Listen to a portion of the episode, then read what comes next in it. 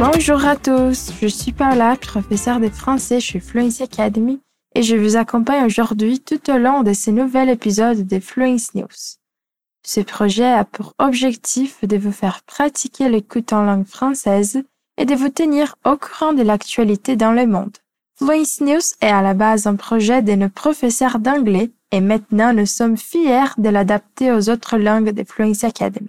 C'est-à-dire que vous trouverez cet épisode en espagnol, italien, allemand et en ce qui concerne ce podcast, comme vous l'avez compris, vous l'écouterez en français.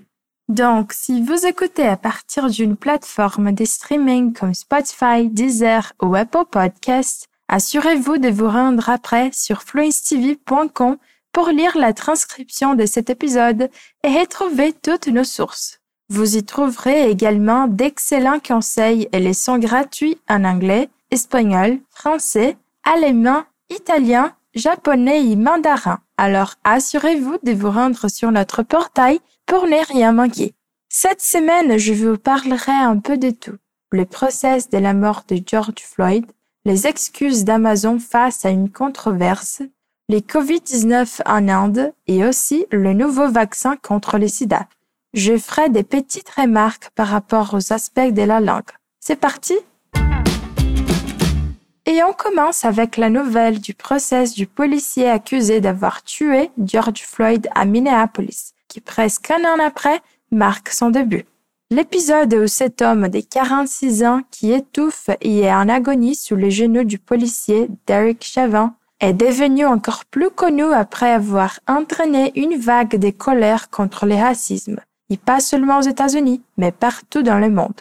Le jury sera composé d'une femme noire, deux femmes métisses, trois hommes noirs, trois hommes blancs et six femmes blanches et sera retransmis en direct sur des chaînes américaines. Son verdict est attendu d'être annoncé à la fin du mois d'avril ou début mai. Você pode escutar aqui um episódio que ficou conhecido no mundo inteiro depois de levantar uma série de protestos contra a violência policial e o racismo. A expressão dita anteriormente em francês e que significa exatamente onda de raiva seria a palavra vague, une vague de colère contre le racisme, que além de significar a onda do mar mesmo propriamente dita, tem o mesmo sentido figurado que em português. Pour la deuxième nouvelle, nous avons un fait vraiment rare. Le géant américain Amazon, après avoir reçu des accusations à propos des mauvaises conditions de travail, est venu au public pour s'excuser. L'excuse est venue après la réponse maladroite au député Marc Poquin qui dénonçait que ses chauffeurs-livreurs étaient obligés d'uriner dans des bouteilles d'eau. La réponse à cette dénonce qui a déclenché des milliards de réactions indignées était vous ne croyez pas sérieusement à cette histoire de devoir uriner dans des bouteilles, si? Si c'était vrai, personne ne travaillerait pour nous.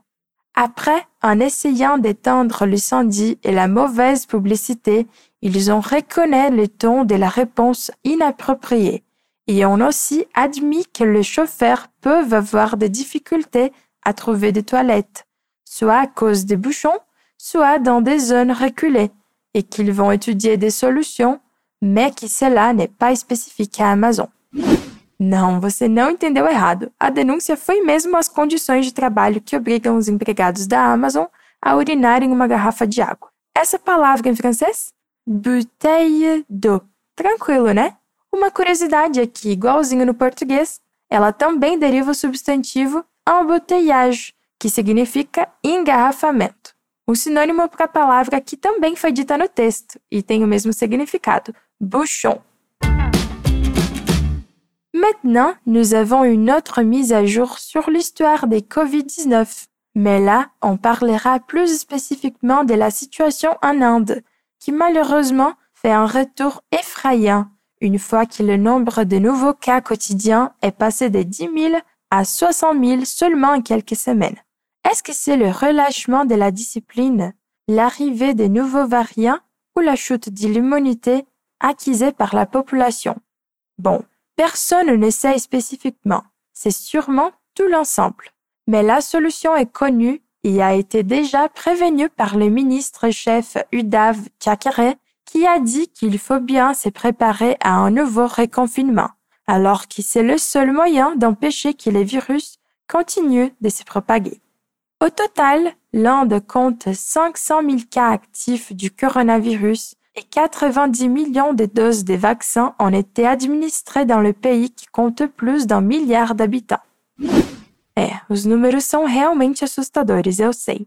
E por falar em números, dentro dessa notícia trouxemos um dado com uma palavrinha que costuma causar confusão por onde passa no francês. A palavra em questão, milhar. Quando eu digo milhar d'habitants, eu aposto que muita gente aí deve pensar de cara na casa dos mil ou do milhão. Mas nananina não. Essa palavra é um falso cognato e significa, na verdade, bilhão. E bilhão, então?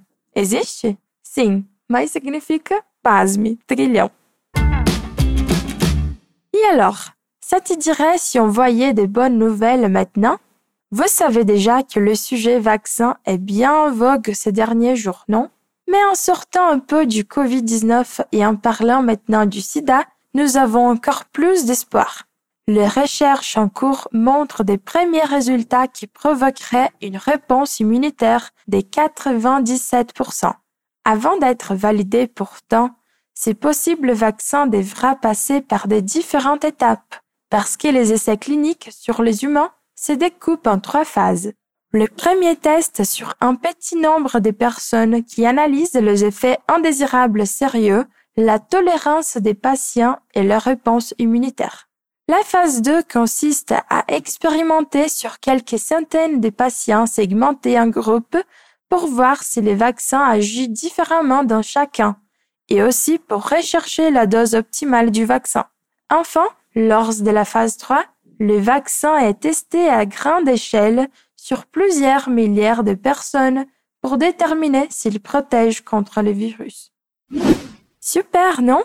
Dentro dessa notícia você ouviu a expressão en vogue, que não, não é só o nome daquela grande revista fashion. Seu significado é, inclusive, muito parecido com o português em voga, que significa que é algo em destaque no momento presente.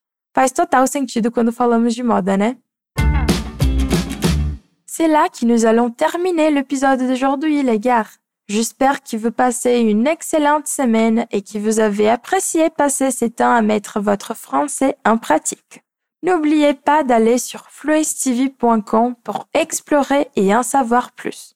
Et n'oubliez pas, il y a un nouvel épisode de Fluence News chaque semaine. Alors assurez-vous de revenir et suivez-nous sur nos réseaux sociaux pour ne rien manquer. À la prochaine!